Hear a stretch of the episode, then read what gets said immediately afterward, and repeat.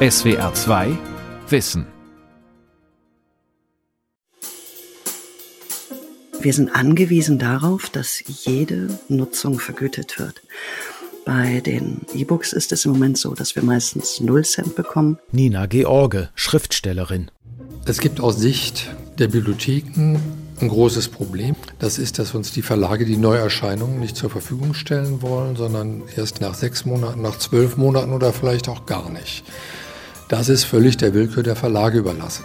Volker Heller, Bibliotheksdirektor. Also von Pieper und von Ulstein geht jedes Buch in die Online. Christian Schumacher-Gebler, Verleger. Die Frage ist eben nur, zu welchem Zeitpunkt. Wir geben einen Teil unserer Bücher, nämlich die, die als besonders bestsellerträchtig vorausgesehen werden, erst mit einer Verzögerung von neun Monaten in die Online, um eine Verwertungsstufe zu haben, die wir dringend brauchen. E-Books ausleihen, warum Verlage und Bibliotheken um die Online streiten, von Dirk Asendorf. Wer ein Buch in einer Bibliothek ausleihen will, muss dafür nicht mehr hingehen. Mehr als jedes zehnte ausgeliehene Buch ist bereits ein E-Book, also eine Datei, die auf dem Computer, dem Smartphone, einem Tablet oder E-Book-Reader gelesen werden kann. Autoren und Verlage sehen ihre Existenz durch diese sogenannte Online gefährdet. Bibliotheken beklagen, dass die Verlage ihnen viele E-Books im Unterschied zu gedruckten Büchern erst Monate nach Erscheinen und manchmal sogar gar nicht verkaufen. Die Ampelkoalition will jetzt faire Rahmenbedingungen für das Verleihen digitaler Bücher schaffen, so steht es im Koalitionsvertrag. Aber wie könnten die aussehen? Und wie gestalten eigentlich unsere Nachbarländer den digitalen Wandel ihrer Bibliotheken? Wo finde ich was? Wie leihe ich aus? Zeigen wir Ihnen 5000 Quadratmeter Medienvielfalt. Entdecken Sie unbekannte Ein Dienstagnachmittag im offenen Foyer der Bremer Stadtbibliothek. Hunderte Besucherinnen und Besucher allen Alters haben sich über vier Etagen verteilt, und viele sind nicht nur hier, um Bücher auszuleihen. Schülerinnen sitzen in einer ruhigen Ecke und arbeiten an einem Referat. Eine Gruppe Flüchtlinge beugt sich über ihre Deutschbücher. Im Pressesaal stecken grauhaarige Köpfe hinter Zeitungen. Ein Leser hat es sich auf dem roten Sofa der Kriminalbibliothek bequem gemacht. Neben sich ein kleiner Bücherstapel. In der Musikabteilung nebenan spielt jemand ein paar Akkorde auf dem Klavier.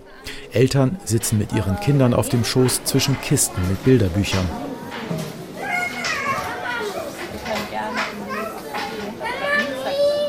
Wenn ich mir angucke, die Publikumsstruktur, dann sind wir auch ein ziemlich exakter Spiegel der Stadtgesellschaft in den öffentlichen Bibliotheken im Gegensatz zu vielen anderen Einrichtungen. Volker Heller ist Vorsitzender des Deutschen Bibliotheksverbands und gleichzeitig Leiter der Berliner Zentral- und Landesbibliothek. Er ist überzeugt, öffentliche Bibliotheken sind die mit Abstand wichtigsten Kultureinrichtungen in Deutschland. Das spiegele sich auch in den Zahlen. Wir haben in Berlin in den öffentlichen Bibliotheken vor der Pandemie neuneinhalb Millionen Besuche gehabt. Die drei Opernhäuser zusammen haben 900.000. Die äh, Bürgerämter in Berlin hatten 2,7 Millionen. Auch nochmal im Vergleich zu den über 9 Millionen der öffentlichen Bibliotheken.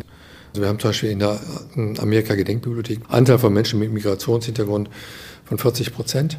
Bei uns ist die Stadt. Und das ist sie quantitativ und qualitativ. Die Zeit, in der sich Bibliotheken vor allem mit langen Reihen prallvoller Buchregale präsentierten, ist lange vorbei. In vielen Städten sind sie der einzige öffentliche Ort, an dem man sich ohne Konsumzwang treffen und beliebig lange aufhalten kann. Und diese Möglichkeit wird intensiv genutzt. Die Bibliotheken zählen rund 125 Millionen Besucherinnen und Besucher im Jahr. Zehn Millionen Menschen haben einen Leihausweis. Sie nehmen 340 Millionen Bücher im Jahr mit nach Hause. Physische Bücher, um genau zu sein. Dazu kommen inzwischen nämlich noch einmal 45 Millionen elektronische Medien, vor allem E-Books. Ich lese viel und auch schnell und deswegen brauche ich immer viele Bücher, vor allen Dingen im Urlaub. Wenn ich statt drei Taschenbüchern ein E-Reader mitnehme und da fünf Bücher drauf habe, kann ich mich beim Zelten immer noch umentscheiden, welches ich lesen möchte und muss keine Vorauswahl treffen. Also ich würde viel lieber Papierbücher lesen. Aber da ich vom Auge her das nicht lesen kann, bin ich heilfroh, bin ich heilfroh, dass ich das E-Book habe. Wenn dein vorgemerkter Artikel frei ist, dann bekommst du eine Benachrichtigung und dann hast du zum Beispiel 48 Stunden Zeit, das auszuleihen und das finde ich alles sehr praktisch und übersichtlich. Nicht alle kommen auf Anhieb so gut mit der etwas umständlichen Software der Online klar. Doch mit etwas Unterstützung schaffen es am Ende die meisten, sagt die Bibliothekarin Janina Hempel. Wenn man das am PC nutzen möchte oder am Laptop, dann klickt man auf den Link zur Online. Dort kann man sich entweder einen Titel speziell suchen oder auf der Startseite findet man bestimmte Empfehlungslisten, die wir auch gemacht haben oder eben Medien, die gerade neu hinzugefügt worden sind.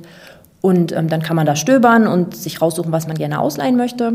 Janina Hempel ist in den Hamburger Bücherhallen für alle elektronischen Medien zuständig. Hamburg gehörte zu den ersten Städten, die die Online vor über zehn Jahren als zusätzliches Angebot eingeführt haben. Und wenn man dann einen Titel gefunden hat, dann gibt es dann tatsächlich einen Button, der nennt sich Ausleihe und da klickt man rauf. Ähm, man muss dann einmal die Bücherhallenkartennummer angeben und ein entsprechendes Passwort. Und dann hat man den Deal auch schon ausgeliehen. Ich kann ja auch, wenn ich 22 Uhr abends vorm Schlafengehen noch ein, Buch lesen möchte, aber nichts mehr zu Hause habe, kann ich mir eben bei meiner Bibliothek ein Buch ausleihen. Und das finde ich sehr attraktiv. Die Online ist bequem. Zu bequem, sagen viele Verlage und auch Autorinnen und Autoren. Denn an einem in der Bibliothek ausgeliehenen E-Book verdienen sie sehr viel weniger als an einem verkauften. Nehmen wir uns mal so ein 10 Euro E-Book dann lande ich, je nachdem, wie mein Vertrag ist, ungefähr bei 15 Prozent vom Netto-Ladenpreis bin ich bei 1,50 Euro. Wenn ich es als E-Book-Lizenz an eine Bibliothek gebe, dann erhalte ich einmal Anteil am Anschaffungspreis und keinen Anteil, also 0 Cent an jeder Leihe. Das bedeutet, jedes Mal, wenn jemand ein E-Book ausleiht und sich freut, hey, schön, ich habe den neuen Kehlmann, dann erhält der Kehlmann nichts davon.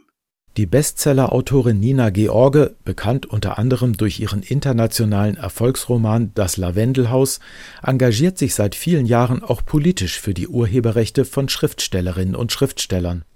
Zum Beispiel als Vorsitzende des European Writers Council, eines Dachverbands, der 160.000 Autoren und Übersetzer vertritt Außerdem hat sie einen Aufruf gegen die Gleichstellung von gedruckten und elektronischen Büchern bei der Ausleihe in Bibliotheken gestartet.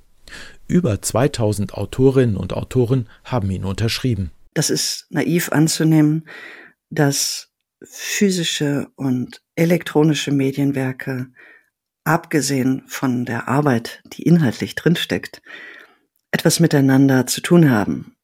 Sowohl der Konsum ist ein anderer, die Pricing-Modelle sind andere. Wir haben wirtschaftliche, rechtliche, ethische, sozial-kognitive Unterschiede. Jedes zweite E-Book, was in Deutschland gelesen wird, wird inzwischen über die Online konsumiert, bringt aber nur sechs Prozent des gesamten elektronischen Erlöses bei. Die Zahl stammt aus einer Studie, die Deutschlands größtes Marktforschungsinstitut GfK für den Börsenverein des deutschen Buchhandels erstellt hat, die Interessenvertretung der Buchhändler und Verlage. Diese Studie stellt zwei Zahlen gegenüber. 36 Millionen E-Books wurden im Jahr 2020 regulär verkauft und 30 Millionen E-Books von Bibliotheken ausgeliehen, also fast genauso viele. Doch während Verlage und Buchhandel mit den verkauften E-Books 240 Millionen Euro erlösten, nahmen sie mit den Lizenzen für die Online der Bibliotheken nur 16 Millionen ein. Ein offenbar krasses Missverhältnis. Ein weiteres Ergebnis der Studie die 2,6 Millionen Online-Nutzer leihen im Jahr durchschnittlich 15 E-Books in ihrer Bibliothek und lesen sie auch fast immer vollständig. Wenn es diese Möglichkeit nicht gäbe, würden 16 Prozent von ihnen mehr E-Books kaufen. Doch diese Zahlen sind umstritten. Wir haben Behauptungen über Kaufverhalten, die mit Zahlen verbunden werden, die so nicht stimmen und zu absurden Schreckensszenarien kommen, in welcher Höhe Bibliotheken angeblich das Geschäftsmodell der Urheber und Rechteinhaber kannibalisieren. Ich halte diese Aussagen für sehr unseriös. Sagt Volker Heller, der Vorsitzende des Deutschen Bibliotheksverbands. Er verweist zum Beispiel darauf, dass es bei der Online keine Verlängerungsoption gibt. Wer ein E-Book am Ende der Leihfrist noch nicht ausgelesen hat, muss es neu ausleihen und wird damit als neuer Leser in der Statistik erfasst. Bei gedruckten Büchern sorgen Verlängerungen aber für die Hälfte aller Ausleihen. Bei E-Books dürfte das ähnlich sein, vermutet Volker Heller. Diesen Fragen würde ich gerne detaillierter nachgehen Und zwar gerne gemeinsam mit dem Börsenverein, mit der äh, Verlagsseite und auch der Autorenseite, dass man das gemeinsam in Auftrag gibt, sich auch die Methode gemeinsam anguckt und dann mal hieb- und stichfeste Daten über die Effekte dieser E-Book-Nutzung hat. Über diesen Wunsch besteht tatsächlich Einigkeit. Seit Ende 2022 tagen Autoren, Verlage und Bibliotheken auf Einladung der Staatsministerin für Kultur und Medien an einem runden Tisch. Erstes Ergebnis eine neue Studie soll her. Peter Kraus vom Kleff war lange Jahre Chef des Rowold Verlags und leitet seit 2022 den Börsenverein als Hauptgeschäftsführer. Es macht ja keinen Sinn, wenn jede Partei der anderen vorwirft, dass die Zahlen fragwürdig sind. Ich bin Ökonom, ich verlasse mich gerne auf Zahlen und Fakten und daran haben wir ein großes Interesse. Die Studie kommt. Wenn wir uns auf das äh, Studienformat einigen, auf jeden Fall. Eröffne ich die 74. Frankfurter Buchmesse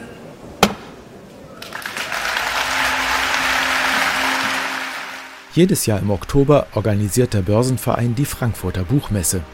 Es ist die weltgrößte Veranstaltung dieser Art und der Ort, an dem die gut 2000 deutschsprachigen Verlage ihre 60 bis 70.000 jährlichen Neuerscheinungen präsentieren. Seit 30 Jahren nicht nur gedruckt, sondern auch elektronisch. Mit einem Umsatz von fast 10 Milliarden Euro ist die deutsche Buchbranche ein wichtiger Wirtschaftsfaktor. Deutschland ist der größte Buchmarkt Europas und wir machen auch die meiste Anzahl neuer Bücher im Jahr. Zum Glück, weil wir Rahmenbedingungen haben, die diese Vielfalt ermöglichen. Und das muss ich immer wieder betonen, dass die Vielfalt erhalten bleiben muss. Ich glaube auch im Interesse aller Leserinnen und Leser. Grundsätzlich zufrieden ist Kraus vom Kleff auch mit dem Verhältnis zwischen Buchbranche und Bibliotheken. Und das nicht nur bei gedruckten Büchern, sondern überraschenderweise auch bei der Online. Jedenfalls unter den derzeitigen Rahmenbedingungen. Ich finde das System, so wie es bisher ist, fair und das ist auch auf äh, Verhandlungsbasis zustande gekommen und ohne Zwang. Tatsächlich dreht sich der Streit gar nicht um alle E-Books. Schließlich bieten die Verlage den Bibliotheken bereits 500.000 Titel zur Online an. Strittig ist nur ein sehr kleiner Teil aller E-Book-Veröffentlichungen, allerdings ein besonders wichtiger. Es geht um die aktuellen Bestseller. Für sieben von zehn Büchern auf der Spiegel-Bestsellerliste verweigern die Verlage den Bibliotheken die E-Book-Lizenz. Das ist völlig der Willkür der Verlage überlassen. Und da sagen wir als Bibliotheken, diese Willkür greift auf der einen Seite den Kernauftrag der Bibliothek an, aktuelles Wissen zeitnah und Informationen zeitnah zur Verfügung zu stellen. Das ist ein No-Go. Und dann zweitens greift es in die Freiheit der Kuratierung des Bibliotheksbestandes ein. Und auch das ist ein No-Go. Wir können nicht akzeptieren, uns ähm, vom Wohlwollen der Verlage abhängig zu machen.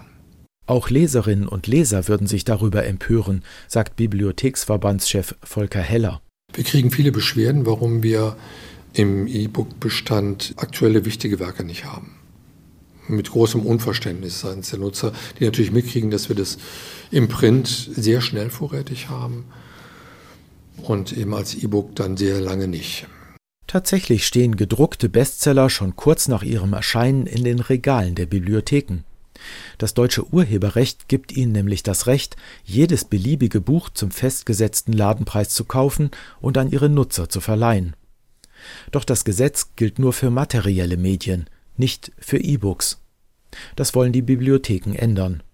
Buch ist Buch heißt die Kampagne, die der Bibliotheksverband dazu gestartet hat.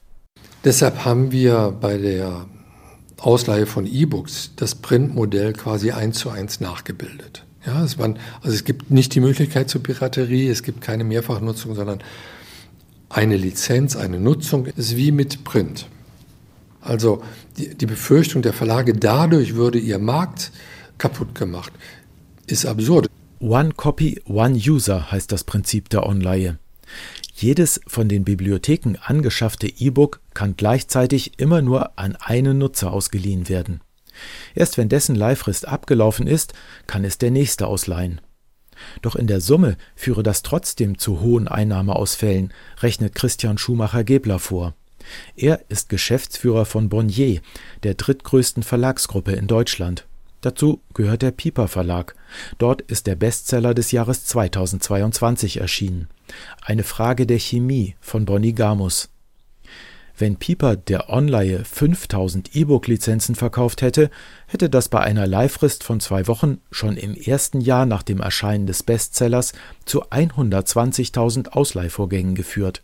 Und da wir hier von einem absoluten Bestseller sprechen, dürfen Sie davon ausgehen, dass das mit Warteliste auch tatsächlich zu 120.000 Ausleihvorgängen führt. Und wenn wir, und das ist ja das, was die Bibliotheken fordern, sogar als gesetzliche Verordnung, ab Tag 1 dieses Buch dahin gäben, dann würde das genau zu 100.000 Euro Umsatz führen. Und jetzt vielleicht die Gegenrechnung, was macht der Verlag, wenn er diese 120.000 Bücher verkauft? Dann kommen beim Verlag etwa 1,2 Millionen an. Und das ist sozusagen das Drama an der ganzen Geschichte. Die Bestseller, so Börsenvereinschef Kraus vom Kleff, seien nämlich das ökonomische Fundament der Verlage. Ohne sie könnten all die Bücher mit kleiner Auflage gar nicht erscheinen. Die Vielfalt ist in Deutschland wirklich außergewöhnlich hoch. Die kommt dadurch zustande, dass es gut gehende Bücher in jedem Haus gibt, die andere Bücher, die man, weil man sie einfach machen möchte oder weil man experimentieren möchte oder neuen Stimmen eine Bühne geben will, die werden quersubventioniert. Das heißt, 90 Prozent fressen im Grunde das Heu, was 10 Prozent erwirtschaften. Es geht also ums Geld. Dabei spielt auch die sogenannte Bibliothekstantieme eine Rolle. Jedes Jahr stellen Bund und Länder rund 15 Millionen Euro zur Verfügung, um Autoren und Verlage dafür zu entschädigen, dass ihre Bücher von öffentlichen Bibliotheken verliehen werden. Für jede Ausleihe erhalten die Urheber drei bis vier Cent, allerdings nur bei gedruckten Büchern. Für E-Books gibt es bisher keine Bibliothekstantieme. Das sollte sich ändern. Darauf können sich Bibliotheken, Verlage und Autoren ohne Probleme einigen. Bezahlen müsste schließlich der Staat. Und das tut er auch. Zwar bisher nicht in Deutschland, wohl aber in einigen anderen Ländern. Odi, auf Deutsch Ode, heißt die neue Zentralbibliothek der finnischen Hauptstadt Helsinki.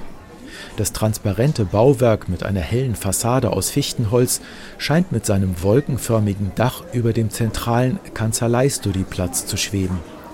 Das Erdgeschoss bietet eine riesige Freifläche für Veranstaltungen. In der kleinteiligen Etage darüber gibt es ruhige Ecken zum Lesen, Konferenz- und Arbeitsräume, Werkstätten mit 3D-Druckern, PCs oder Nähmaschinen und mehrere Tonstudios für Musik- oder Podcastaufnahmen. Vor den Fenstern des rundum verglasten Dachgeschosses stehen gemütliche Drehsessel. Wer den Blick von seiner Lektüre hebt, hat einen grandiosen Panoramablick über das Stadtzentrum. Nicht nur Helsinki, auch andere nordeuropäische Städte wie Oslo, Kopenhagen oder Riga haben in den vergangenen Jahren die Bedeutung ihrer Bibliotheken mit extravaganter Architektur unterstrichen. Im dänischen Aarhus kommt die spektakuläre Lage dazu. Wie ein modernes Flughafenterminal lädt die neue Zentralbibliothek direkt am Ostseeufer zum Abflug in die Wissensgesellschaft. 100 Millionen Euro hat sich Dänemarks zweitgrößte Stadt den rundum verglasten Bau kosten lassen, genannt Dock 1. Der Bibliothekar Knut Schulz hat ihn geplant. Inzwischen ist er weltweit als Berater unterwegs. Das Gebäude haben wir für Menschen gebaut, nicht für Bücher. Es sollte nicht wie eine Bibliothek aussehen. Es soll ein offener Ort sein, an dem man sich willkommen fühlt und gerne aufhält. Alle tragen doch heute schon eine Bibliothek mit sich herum, sagt Schulz und zückt sein Smartphone. Das winzige Gerät eröffne mehr Informationen als die 200.000 Bücher, die es hier zwar noch gibt, allerdings in Nebenräumen und im Untergeschoss. Wer das Dock 1 über eine Freitreppe betritt, sieht keine Regale. Stattdessen ein großes Foyer mit überdimensionalen Flachbildschirmen. Sie zeigen das Veranstaltungsangebot und das, was andere hier schon gemacht haben. Eine Schreibwerkstatt, ein Hackertreff, eine Kunstinstallation, ein Fußballturnier auf dem virtuellen Spielfeld, das auf den Boden der Kinderabteilung projiziert wird. Laut geht es zu, es darf gelacht und gescheppert werden. Durch die Mitte des Gebäudes führt eine gewaltige Rampe hinauf zu Panoramafenstern mit Meerblick. I was asked, what kind of books do you want here? I say, oh, I don't think I need any books on this. I think there should be empty spaces. Als ich gefragt wurde, welche Bücher dort stehen sollen, habe ich gesagt, gar keine. Wir brauchen Freiflächen. Jeden Dienstag hatten wir dort zum Beispiel einen Drohnenflugzirkus und es sind 200, manchmal 300 Menschen gekommen. In Dänemark haben wir ein Gesetz für Drohnenflüge. Das gilt aber nur draußen, nicht in Gebäuden. Outside, there is no inside. Die Bibliothek soll ein Ort sein, an dem sich Menschen wohlfühlen und etwas tun, gerne auch zusammen. Lesen ist dabei nur eine Option von vielen. Dieses moderne Verständnis braucht Rahmenbedingungen, für die der Staat sorgen muss. Geld spielt dabei eine wichtige Rolle. Das zeige sich auch im Umgang der nordischen Länder mit der Ausleihe elektronischer Medien, sagt Barbara Lison, Leiterin der Bremer Stadtbibliothek und seit 2019 Präsidentin der International Federation of Library Associations, eine Art Weltverband der Bibliotheken.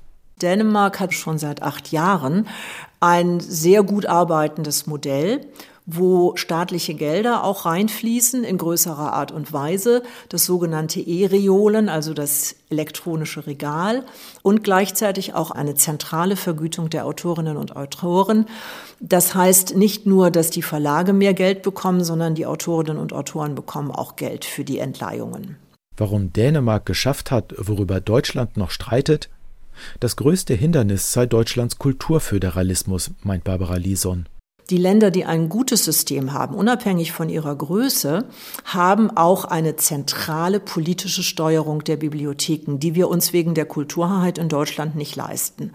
Die Länder und der Bund sind ja oft in Konkurrenz, was Kultur betrifft. In den Niederlanden ist es eine Einheit, in Dänemark ebenso. Das gelte auch für die USA. Die Bibliothek im New Yorker Stadtteil Brooklyn hatte 2005 als weltweit erste mit dem Verleihen von E-Books begonnen. Inzwischen werden in den Bibliotheken der USA fast genauso viele E-Books ausgeliehen wie gedruckte Bücher.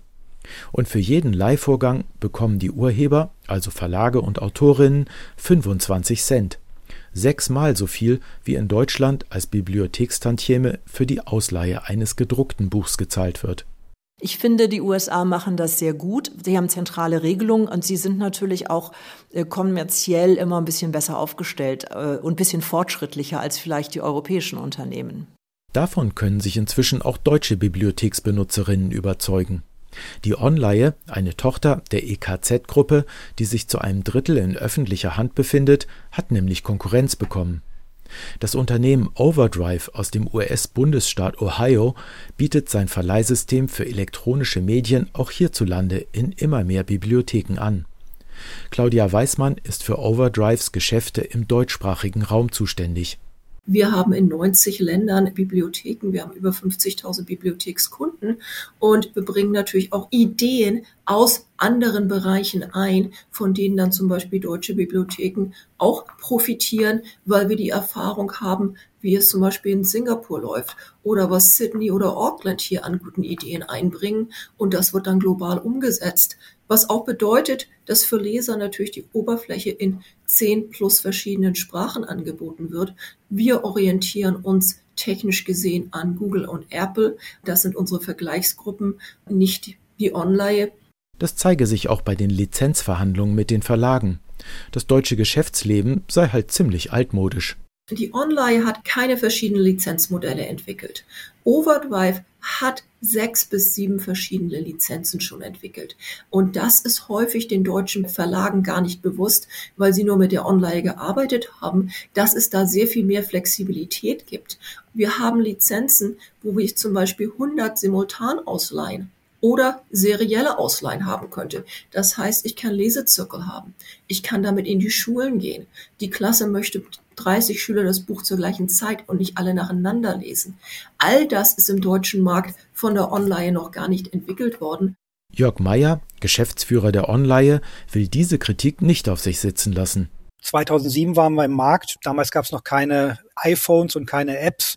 Wir werden in 2023 eine komplett neue Plattform launchen für Frontends, Backends mit integrierten Readern, wo sie keine Leseprobleme mehr haben werden. Das ist alles dann in sich greifend aufeinander gestützt. Man sei bisher gut damit gefahren, das klassische Geschäftsmodell für die Ausleihe physischer Bücher auf die elektronischen zu übertragen.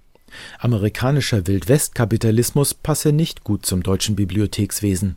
Overdrive ähm, ist von einem der größten und aggressivsten Private Equity Unternehmen der Welt gekauft worden vor einiger Zeit, KKA. Dort zahlt letztendlich hm, für die Steigerung des Unternehmenswerts die Anzahl der User ein. KKA will den Wert steigern und das kriegen sie eben nur mit internationaler Aktivität. Ob sie dann hinter den Bedürfnissen der lokalen Bibliotheken gerecht werden, ähm, das äh, sagen sie in ihrer Argumentation nicht. Wir sind seit über 75 Jahren Bibliotheksdienstleister. Wir bringen für Bibliotheken eben nicht nur digitale Dienstleistungen, sondern äh, die gesamte Bandbreite. Aber Wettbewerb ist okay. Konkurrenz belebt immer das Geschäft.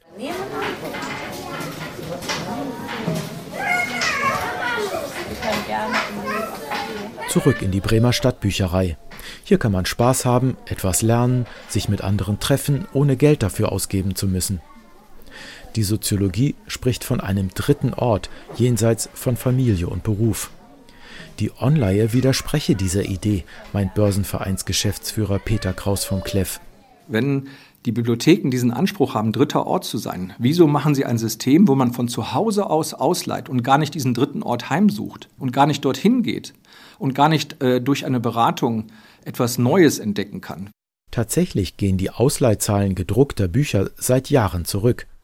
Was die Statistik aber auch zeigt, gleichzeitig kommen immer mehr Menschen in die Bibliotheken. Und sie bleiben dort auch länger, sagt der Berliner Bibliothekschef Volker Heller. Vor ein paar Jahren hatten wir noch eine knappe Stunde durchschnittlich im Aufenthalt. Wir sind inzwischen über zwei Stunden pro Besuch und steigende Tendenz. Und das alles ist aus meiner Sicht völlig unabhängig davon, ob das Ideengut, das Verschriftlichte, mit dem wir uns beschäftigen, in Stein gemeißelt, auf Papier oder auf dem elektronischen Datenträger liegt. Leseförderung, Wissensvermittlung, Liebe zum Buch. Über diese Ziele sind sich Bibliotheken, Verlage, Autorinnen und Autoren durchaus einig. Eigentlich eine gute Grundlage für die Suche nach fairen Rahmenbedingungen für die Online, meint die Schriftstellerin Nina George. Wir streiten uns ja jetzt seit zwölf Jahren darum. Eine Lösung ist natürlich Geld. Woher das Geld nehmen? Dafür braucht man eine politische Haltung, ein Bewusstsein dafür, was ist uns Bibliotheken wert und was sind uns die Leute wert, die die Bibliotheken vollschreiben. Wenn wir wieder alle auf das zurückgeführt werden, was uns eigentlich was wert ist, nämlich Bücher. Und plötzlich merkt man, dass man neben dem, wo man sich nicht einig ist, dennoch noch etwas gemeinsam hat. Und ich habe festgestellt, wenn wir anfangen, über Bücher zu reden, wird's besser. SWR 2 Wissen E-Books ausleihen. Warum Verlage und Bibliotheken über die Online streiten. Autor und Sprecher Dirk Asendorf. Redaktion Vera Kern. SWR 2 Wissen. Manuskripte und weiterführende Informationen zu unserem Podcast und den einzelnen Folgen gibt es unter swr2wissen.de.